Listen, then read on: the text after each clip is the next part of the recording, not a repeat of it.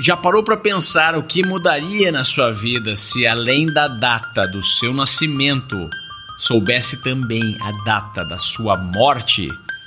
A sua existência está contida nessa moldura que começa no nascimento e tem um dia para acabar.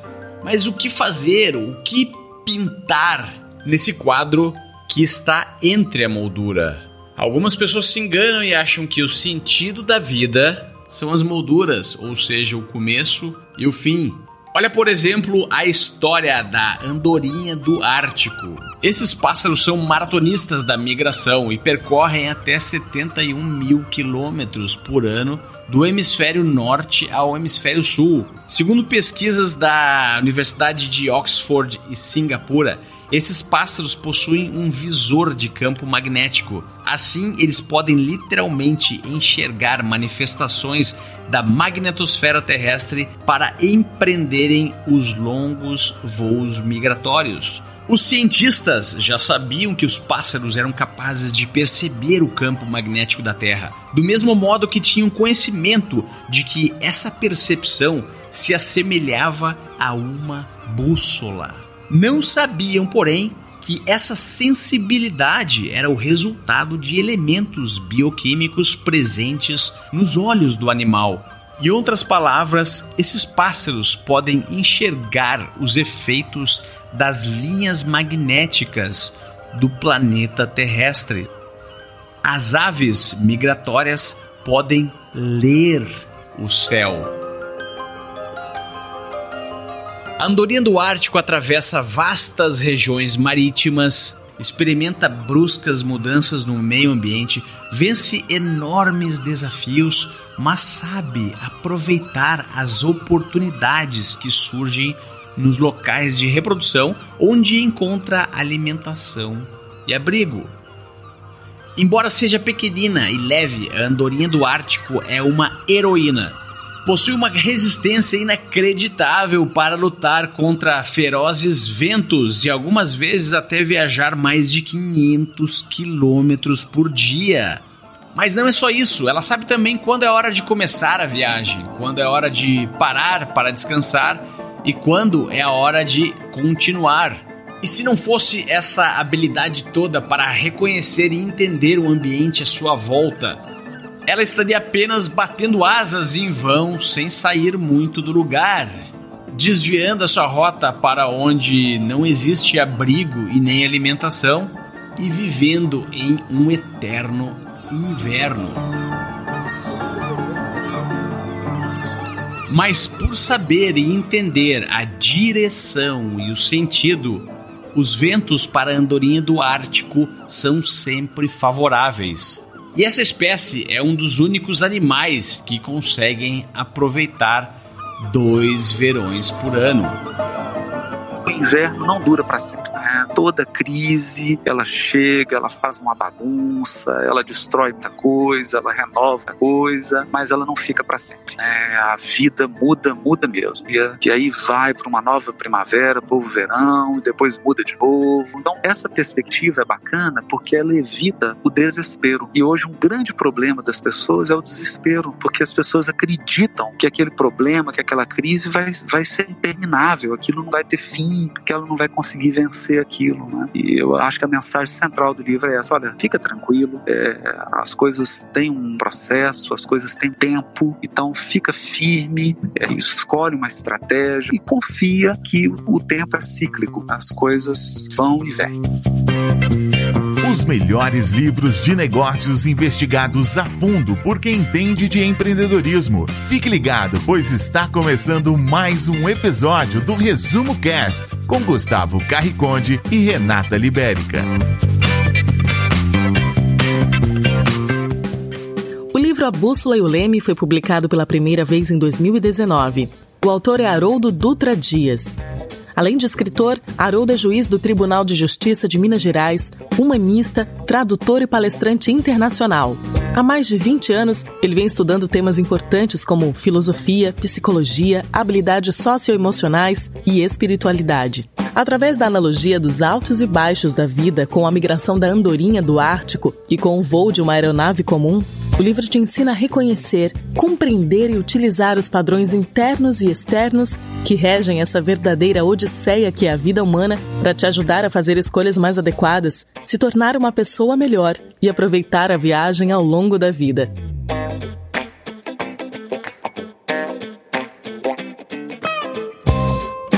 Quanto mais eu trabalho com empreendedores, mais óbvio fica que o que está realmente em falta não são as habilidades técnicas, conhecimento de mercado, currículo, capacidade de programar um computador. Esqueça essas coisas todas. Isso é commodity hoje em dia. Não diferencia ninguém. O que diferencia uma jornada de sucesso são indivíduos ou equipes de empreendedores que conseguem entender por que é que eles estão aqui fazendo o que estão fazendo. Eu acho que o grande problema que o livro resolve é como lidar com as crises, no sentido de deixar muito claro que as crises são periódicas, né? Então não, não é uma coisa aleatória, não, não é um caos. E a gente precisa estar preparado para isso. E por isso que eu uso a analogia da andorinha, né? Porque ela vive dois verões, ela vive coisas maravilhosas, aventuras maravilhosas, mas na verdade eu até uso uma frase que é toda primavera ela está no meio de dois invernos porque uma grande dificuldade do empreendedor é quando ele está na primavera. As coisas começam a dar certo, o dinheiro começa a entrar, a empresa começa a crescer, e aí ele se entusiasma porque ele acredita que a primavera é permanente. Né? E ele deixa de agir com uma certa prudência, que é guardar um dinheiro, é se precaver, imaginar que teve um inverno anterior, então vai ter um seguinte. E aí o que, que acontece? É onde tem um crescimento irracional. Né? A maioria das empresas que vão à falência, isso é uma estatística né, de recuperação judicial de empresas. Elas têm uma, uma dificuldade em lidar com o período da bonança. Ou seja, no momento em que tudo estava bom, houve, uma, houve cometeram-se imprudências muito grandes.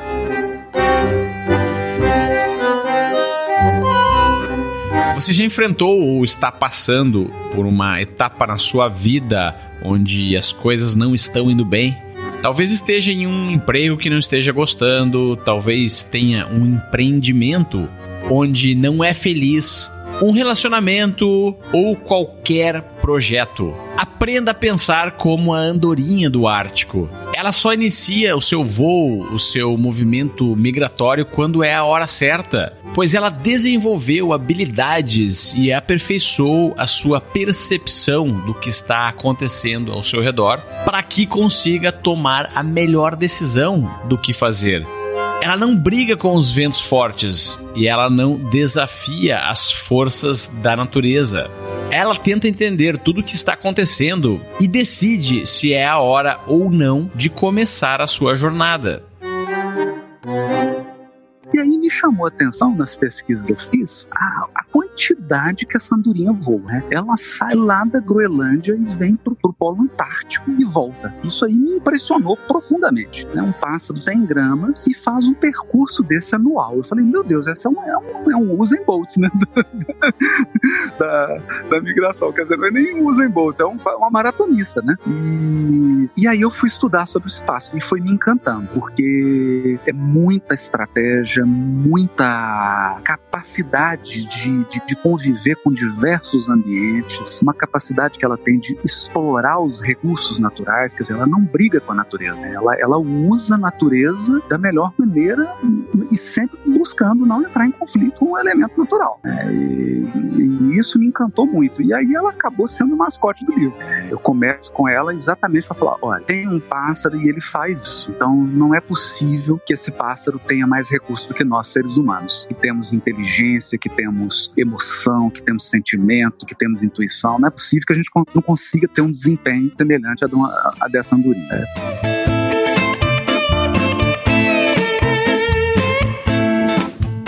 A ideia central do livro é essa, né? Você precisa definir para onde você vai arrumar sua proa, né? Então isso tem a ver com plano de voo, propósito, o que, que você quer atingir, o que, que você quer alcançar, o que, que você quer transformar a sua vida, quais valores você quer concretizar. E aí você tem que mirar, porque é o livre-arbítrio, cada pessoa vai escolher. Né? E a partir disso, aí você tem que observar. Né? Então acho que esse é o grande diferencial do livro. Assim, não adianta só você ter um propósito, ficar repetindo frases de otimismo, frases de efeito. Você tem que observar o mecanismo da natureza, como que as coisas processam, para que você consiga é, manter essa proa com inteligência, porque é igual o comandante fala, né? Eu tô aqui com a proa apontada, mas aí tem uma formação de nuvem, eu tenho que fazer um desvio, eu tenho que desviar, eu tenho que ter uma estratégia para poder enfrentar aquilo. Depois eu mantenho a proa. Plano de voo para que a jornada da vida seja bem sucedida, o autor ressalta que precisamos de um conjunto de estratégias. Isso exige planejamento detalhado, execução primorosa e uma boa dose de propósito. Um plano de voo capaz de atender aos nossos desafios deve conter no mínimo cinco elementos: propósito, recursos, ação, consolidação e aprendizado. Vamos ver cada um deles. Propósito. Pense por um momento. O que você mudaria se soubesse a data da sua morte? A duração da vida humana é limitada, por isso que ela é preciosa. Tudo que já foi realizado nesse mundo, um dia começou como propósito no coração de alguém. Viver com propósito está ligado diretamente com o valor que damos ao nosso tempo e é a maior expressão de gratidão que podemos atingir. Mas a maioria das pessoas são movidas pela dúvida, pelo medo, pela insegurança. Elas enfrentam uma dificuldade enorme para encontrar seu propósito de vida porque imaginam que podem substituí-lo se tudo der errado. O autor nos diz que o verdadeiro propósito nasce com a gente, faz parte de nós. Ele é inegociável e intransferível. O processo da definição de propósito passa pelas etapas da identidade, valores, missão, metas e significado. Quando sabemos exatamente quem somos, quando estabelecemos claramente nossos valores, quando definimos nossa missão e desdobramos elas em metas específicas, estamos em condições de dar significado a cada etapa da jornada. Muitas pessoas cometem o erro de dar significado somente à linha de chegada, ao pódio, ao troféu raramente celebram o percurso, executam mecanicamente os passos intermediários como se apenas a chegada tivesse valor. Não caia nessa armadilha.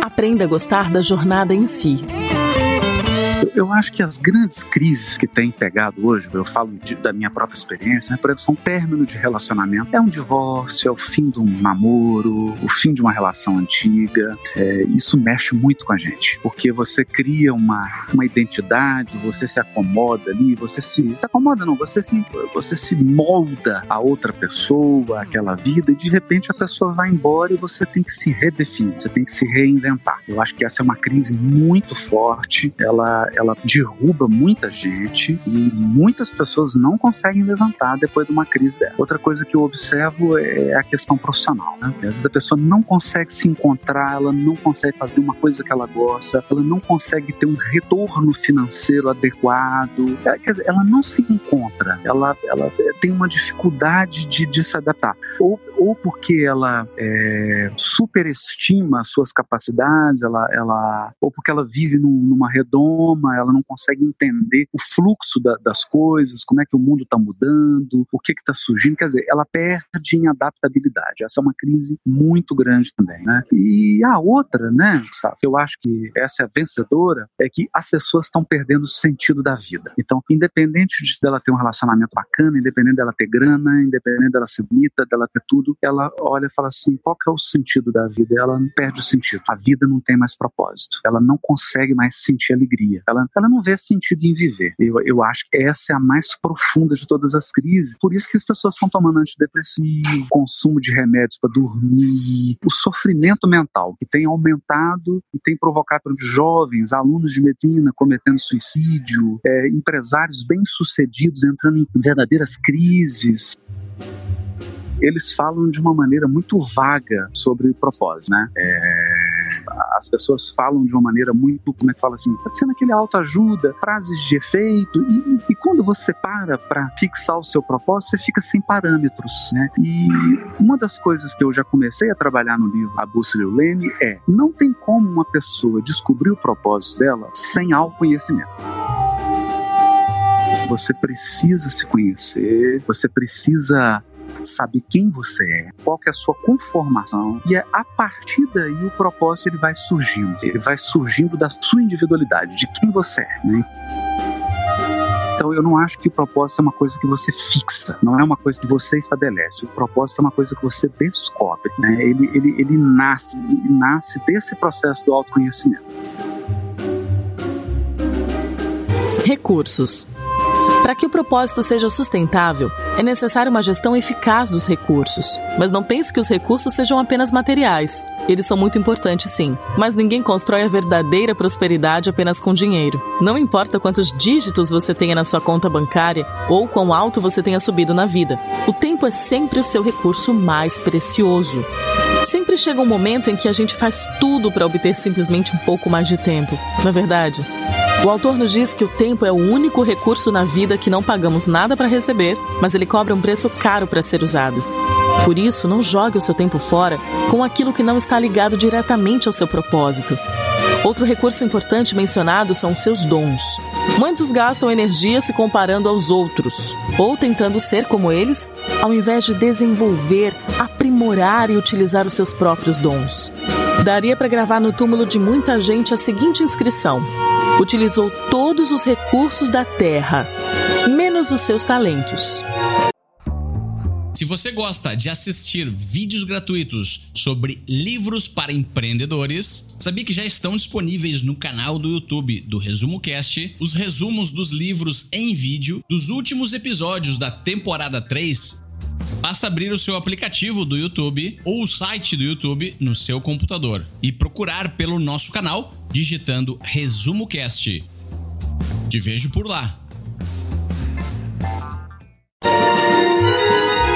Andorinha tem asa, ela tem esse senso de direção, ela tem um olfato, quer dizer, ela tem uma série de recursos biológicos que permitem a ela fazer essa migração. E nós, quais são os nossos recursos? Aí trabalho isso no livro, os 10 recursos do, do psiquismo humano. Eu não quero fechar 10, porque você pode encontrar mais outros, não é um esquema fechado, entendeu? É apenas um esquema pedagógico para auxiliar a pessoa. Mas eu trago que eu acho que são os mais relevantes são o de identidade. Identidade, quer dizer, que é como você comunica a sua individualidade, a sua identidade, porque você nunca vai ser algo além daquilo que você definiu que você é. Então, quem põe limite é a nossa crença, é o que você acredita que você é. Então, se você fala assim, ah, não, eu sou incapaz de aprender qualquer coisa sobre aviação, acabou, você já fechou a porta, né? Então não adianta. Todas as oportunidades que passarem por mim, que forem mais amplas, eu vou descartar, porque eu já eu, eu delimitei. Então a identidade é muito importante. Por outro lado, eu tenho 1,60m. Aí eu falo, ah, não, eu vou ser um grande jogador de basquete, um grande, né, um grande uh, fera lá do basquete. Pô, mas aí tem que ter 2,18m. Então, que, que expectativa é essa? Eu acho que a questão da identidade ela é muito forte, muito, muito forte.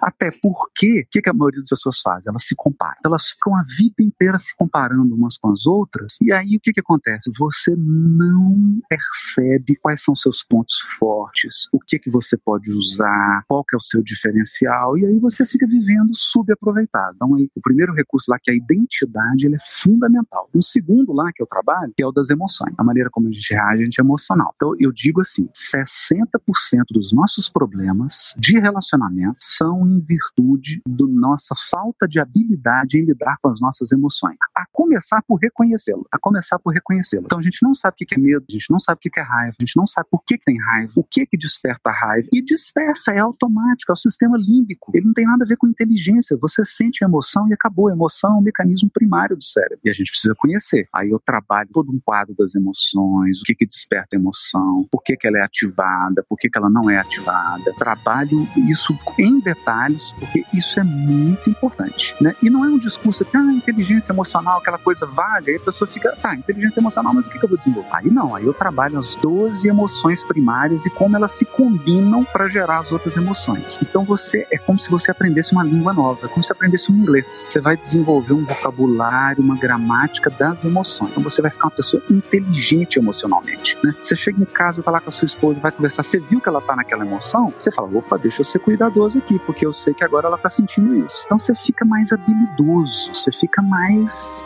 inteligente nas relações, né? Isso elimina muito, muito problema. E um terceiro que eu destacaria é a comunicação, né? E um outro potencial que a gente tem, que é o potencial de comunicar, de pensar. M muitos problemas nossos surgem da nossa falta de habilidade de expressar o que a gente realmente quer. A gente aborda as pessoas, aí você começa a fazer uma crítica, você começa a fazer uma reclamação, você divaga e você não diz o que você quer. Essa pessoa te pergunta, mas, mas o que você quer? A gente não sabe, a gente, a gente não sabe comunicar, não sabe dizer com clareza, não sabe expressar de maneira pacífica, harmoniosa, mas objetiva e enérgica o que a gente quer, o que a gente deseja. Eu destacaria esses três potenciais aí.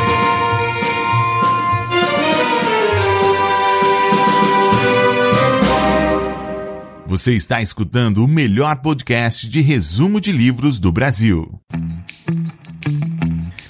Já conhece o aplicativo do Resumo Cast?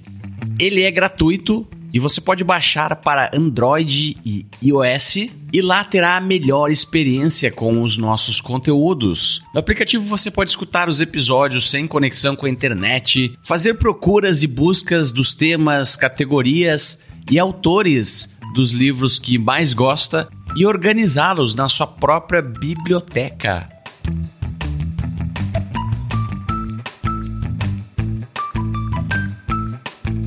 Lá também é possível enviar mensagens para a nossa equipe pedindo os livros que você quer ver aqui no Resumo Cast. Baixando o aplicativo, você está nos ajudando a empoderar a humanidade com o conhecimento dos livros. Então visita lá resumocast.com.br barra aplicativo ou faça uma procura para o Resumo Cast na loja de aplicativos de sua preferência.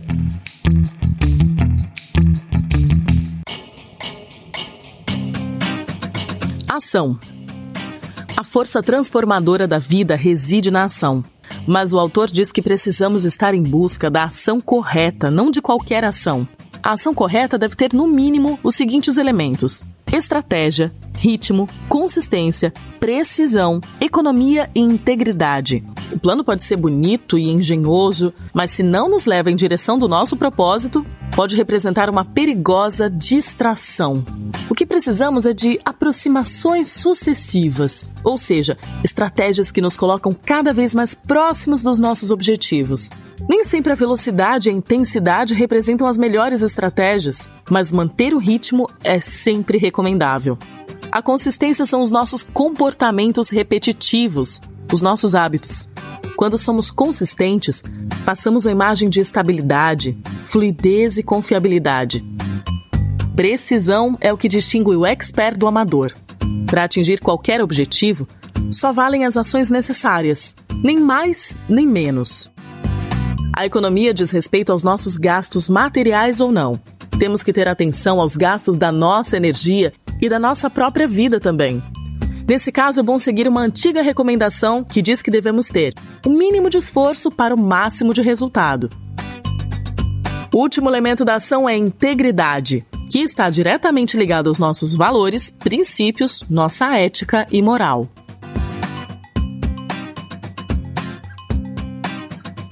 Consolidação. Uma multidão de pessoas empreendem, realizam, atingem seus objetivos. Mas poucas pessoas consolidam seus empreendimentos e raríssimas permanecem para contar a história aos netos. A consolidação é o seu legado e passa pelos seguintes elementos: experiência proporcionada, previdência, providência impacto. Seja no campo dos relacionamentos ou profissional, seja no produto ou serviço da sua empresa, o que proporcionamos é uma experiência de cunho emocional. Essa é a experiência proporcionada. A previdência está ligada à antecipação e na preparação para as crises. Não somos capazes de controlar todas as variáveis, mas podemos ser previdentes, estudando, catalogando, antecipando e se preparando para o pior. Já a providência diz respeito a não se comportar como um predador. Muitas pessoas podem até realizar grandes feitos, mas acabam destruindo recursos, relacionamentos e até mesmo o meio ambiente. Aprendizado. A maior recompensa de concretizar um propósito é o aprendizado ao longo do processo. As pessoas que atingiram elevados padrões de excelência são unânimes em afirmar que, se algum problema da vida tirar tudo o que elas conquistaram, ainda assim elas são capazes de reconstruir tudo do zero novamente. Sabe por que isso acontece? Uma vez concretizado o propósito e conservado seus resultados, a experiência se torna o maior valor para aquele que empreendeu, realizou e concretizou. Ninguém atinge o seu propósito permanecendo a mesma pessoa. E o mais legal é que, uma vez que atingimos os resultados planejados, temos o grande desejo de compartilhar com as pessoas, de transformar o mundo, tornando ele um pouco melhor do que o encontramos.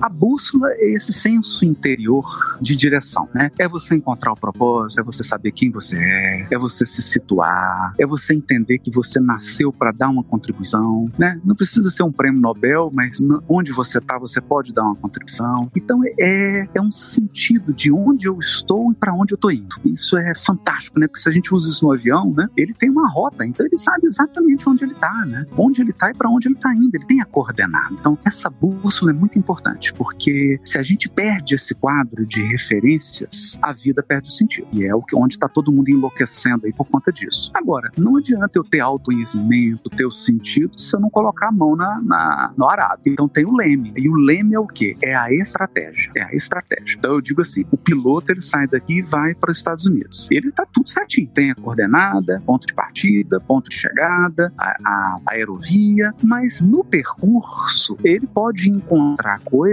que não que não estavam no script. E aí o leme é essa capacidade de lidar com o imprevisto, essa capacidade de essa flexibilidade, essa adaptabilidade. E a gente sabe, né, depois de, da, da teoria da evolução, a gente sabe as espécies que sobrevivem não são as mais fortes, não são as mais fortes. Se fosse assim, os dinossauros estavam aí até hoje, né? As espécies que sobrevivem são as mais adaptáveis. Adaptabilidade, né? A pessoa que tem muita adaptabilidade ela é muito inteligente, ela, ela, ela se o que ela faz como a água, né? Ela vai contornando os obstáculos, ela dá um jeito. É, é o que a gente chama do virão, né? A pessoa virona. Ela dá um jeito, ela é adaptável, ela, ela não fica brigando, ela não gasta energia dela lutando com aquilo que ela não pode mudar. E aí que tá o leme. Então, a primeira parte do livro é bússola, a segunda parte do livro é toda leme. São todas as estratégias para conduzir a vida. Plano de voo, mapa mental, objetivo, uso do tempo.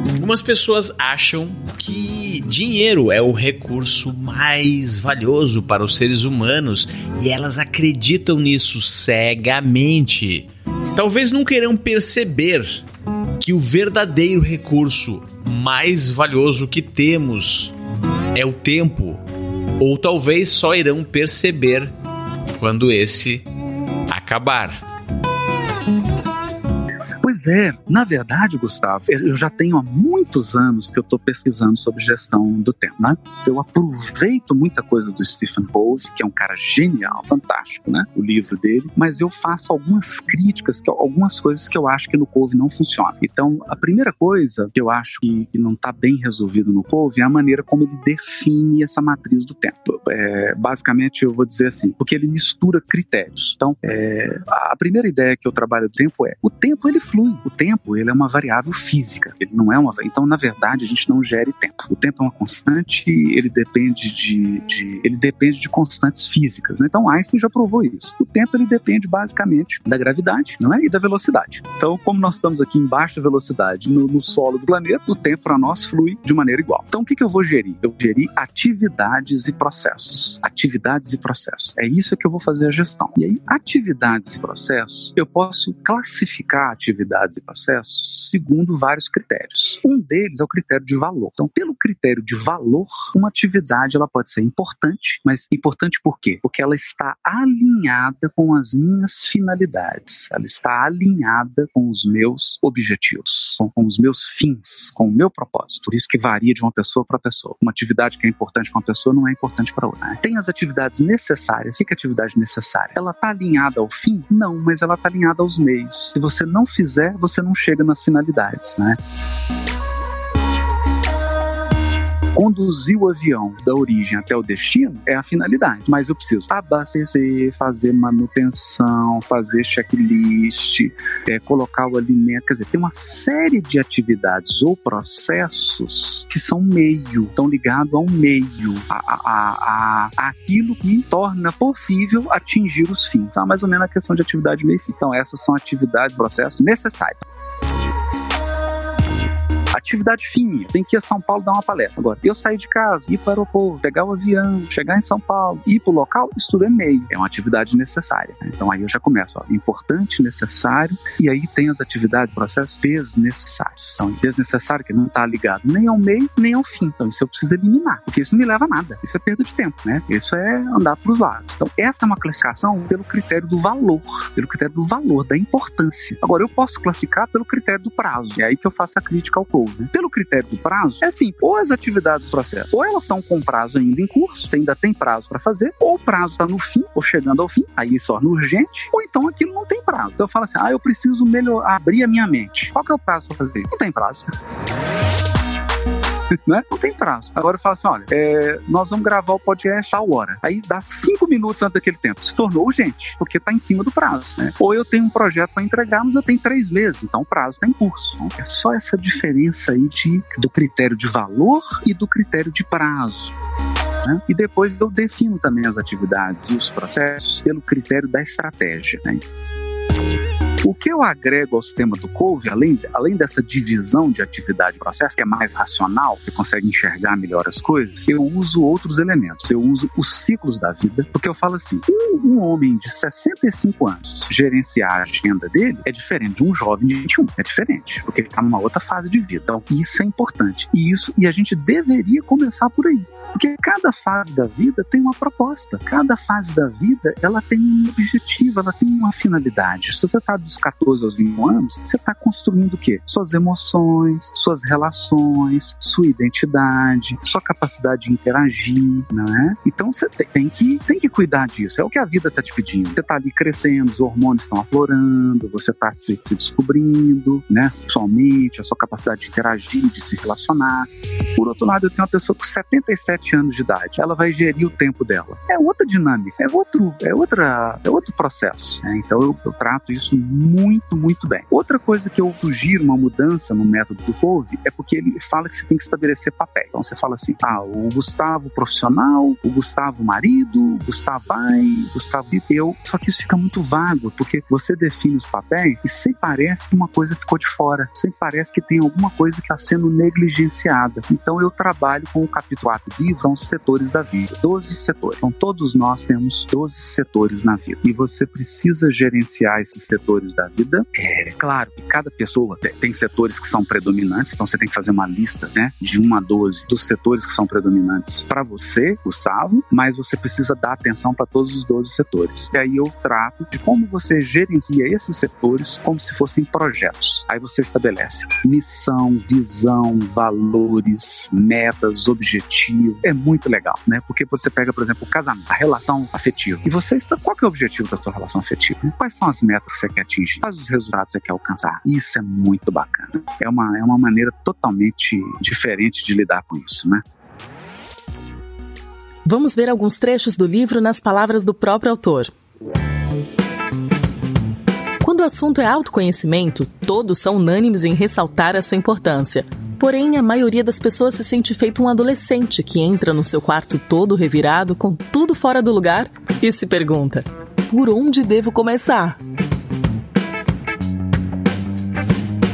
Sabemos que é impossível viver profundamente sem experimentar dor sem atravessar tempos de crise, mudança ou ruptura. Não importa que tipos específicos de conflitos, traumas, paradoxos ou dilemas a vida nos apresente, todos eles têm uma coisa em comum: eles não querem nos deixar do mesmo jeito que nos encontraram. Segundo o ditado popular, a vida é como uma pedra, ou nos tritura ou nos dá polimento. Bastante humano recuar diante de situações dolorosas, desejar ardentemente que tudo volte a ser como era antes ou simplesmente recusar a mudança. No entanto, podemos alterar nossa leitura dos acontecimentos e compreender a crise como uma virada, um estágio ou um degrau crítico de nosso desenvolvimento, a possibilidade de algo novo acontecer, a transformação. Enquanto algumas pessoas desabam completamente, nunca mais se recuperam quando atravessam um tempo de crise, outras superam essa fase saindo renovadas e transformadas das reviravoltas e conflitos da vida. Para uns, a crise representou perigo, para outros, oportunidade. Temos mais possibilidade de lidar construtivamente com a dor e com as crises quando encontramos algum tipo de sentido, de significado, de relevância ou propósito na situação que estamos atravessando, naquilo que temos que suportar.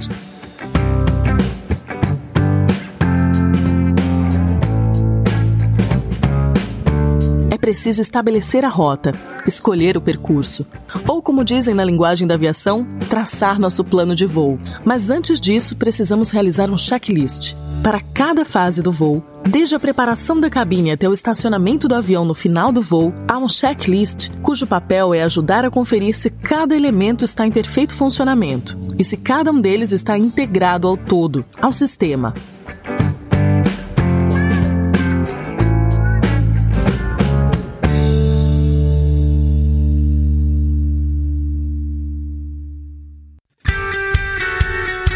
Curioso, né? Porque toda vez que a gente lê a biografia das grandes, dos grandes empreendedores, das grandes empresas, é tão interessante porque você vê assim, toda grande empresa, quando está surgindo, quando ela é uma startup, ela apresenta o seu projeto inovador para uma empresa que já está consolidada. É tão engraçado isso, né? E aí a empresa que está consolidada rejeita o projeto. É, é, é, muito interessante isso, porque isso é uma lição para gente. Então você vê, por exemplo, a, a Xerox, quantas propostas ela recebeu, rejeitou e aí gerou Microsoft, Apple, né? Então é, é, é, curioso isso que a gente fala com o empreendedor. É, o sucesso ele é um ele embriaga, ele embriaga, porque você se fecha ali, aquilo está funcionando, fantástico, está dando resultado, mas aí você para de observar ao redor, você para de olhar o que está mudando, você para de olhar as novas tendências, você acaba crescendo, criando estruturas, então você perde a flexibilidade. E aí você fica pesado, fica muito estável e aí não tem jeito. É, é, é dali para frente vai entrando num ciclo de, de envelhecimento, de morte, né? Então o que se diz, por exemplo, no Vale do Silício são as empresas exponenciais, empresas que são flexíveis, adaptáveis, que tem um setor dentro da empresa só para absorver inovação, só para tratar a mudança. Então, em resumo, o que é ser adaptável? É eu entender que a mudança é inevitável a mudança é inevitável. Não tem jeito da gente viver sem lidar com a mudança. Tudo, as coisas vão mudar. Então, o que, que eu tenho que fazer? Lutar com isso? Negar? Fingir que não vai acontecer? A maioria faz isso. Não, eu tenho que me preparar, me preparar, né? Então a gente vê hoje, as coisas estão mudando, o emprego está mudando, o dinheiro está mudando, as relações comerciais estão mudando, as interações entre os países, entre as pessoas estão mudando. O que, que a gente vai fazer? Eu, eu, eu preciso entender que se o meu negócio está muito antigo, se o meu negócio está muito atrasado, eu preciso repensar, eu preciso me reinventar, né? Olha, é, dependendo do mapa que você traça, muda tudo. Né? É, se eu tiver coordenadas mal feitas, se o território tiver mapeado de forma equivocada, eu tô frito, né? Então eu trabalho o mapa mental e eu tento esquematizar assim algumas coisas nesse capítulo, Gustavo, que é dissecar de que é composto o nosso mapa mental, né? Então eu falo lá, o primeiro sistema do mapa mental é o sistema de identidade. É quem você acredita que você é. Porque isso tem a ver com você acredita acredita que você é aquilo que seus pais falavam quando você era criança, quer dizer, você está definindo a sua identidade pela experiência que você viveu do, dos 8 aos 12 anos, né? Até os 14? É isso que você está definindo a sua identidade? Você está preso a um fato do passado que foi é, o, é, o que sua mãe seu pai falou com você, uma frase que foi dita, né? Você está definindo a sua identidade com base naquilo que a sua mulher, ou que o seu marido, ou que o seu companheiro ou companheira falaram. Você está permitindo isso? Você está definindo a sua identidade identidade pelo, pelo que seu chefe acha de você, né? então a primeira coisa que eu começo a é, é tem que questionar isso, porque quando você conhece isso, quando você identifica, você fala, gente, eu tô me definindo por uma frase que minha mãe falou quando ela estava nervosa na cozinha para mim, menino, seu burro, e eu tô me definindo por isso. Então, quando eu começo a identificar isso, eu tenho condições de mudar, eu tenho condição de estabelecer uma coisa diferente. Afinal de contas, meu Deus, eu sou um adulto hoje, sou inteligente, eu tenho potenciais, eu, eu posso mudar na hora, claro. Né? Então, o sistema de identidade. Espero que você tenha gostado do resumo cast de hoje e lembre-se, para operar tanto individualmente quanto em uma equipe, é preciso adquirir cada vez mais habilidades que nos diferenciam das máquinas, habilidades relacionadas ao nosso autoconhecimento e a nossa capacidade de lidar com outros seres humanos e com nós mesmos. Esse é o diferencial competitivo dos novos tempos. Aquele empreendedor predador que usa as outras pessoas, os outros seres humanos, que destrói relacionamentos, destrói conexões e só pensa em tirar e nunca dar. Ele está com os dias contados e vai ter que se adaptar. E cada vez mais as empresas, os gerentes e os outros empreendedores aprenderão a identificar essas características nas pessoas para estabelecer conexões longevas. Pessoal, aqui é Haroldo Dutra Dias, autor do livro A Bússola e o Leme. Eu espero que você se permita abrir esse livro e se deixar conduzir nessa viagem extraordinária que fala sobre as crises da vida, que fala sobre os nossos potenciais, a nossa capacidade de enfrentar dificuldades, de enfrentar rupturas, perdas e danos e principalmente da nossa capacidade de ter sonhos, de estabelecer objetivos e metas para a nossa vida. Se permita então ser conduzido. Esse é um livro que usa a metáfora do avião. Então espero que você ingresse nessa aeronave e faça uma encantadora viagem sobre você mesmo e sobre a sua vida. Você pode me encontrar no site haroldodutradias.com, no Instagram Haroldo Dutra Dias, Facebook Haroldo Dutra Dias e também no YouTube o canal Haroldo Dutra Dias Odisseia, porque a vida é uma odisseia, é uma grande viagem. O livro pode ser comprado na Amazon, o e-book, e pode ser comprado nas grandes livrarias, livrarias Curitiba, Saraiva, é, na livraria Leitura, o livro está disponível e também no site da editora Letra Mais. Tá?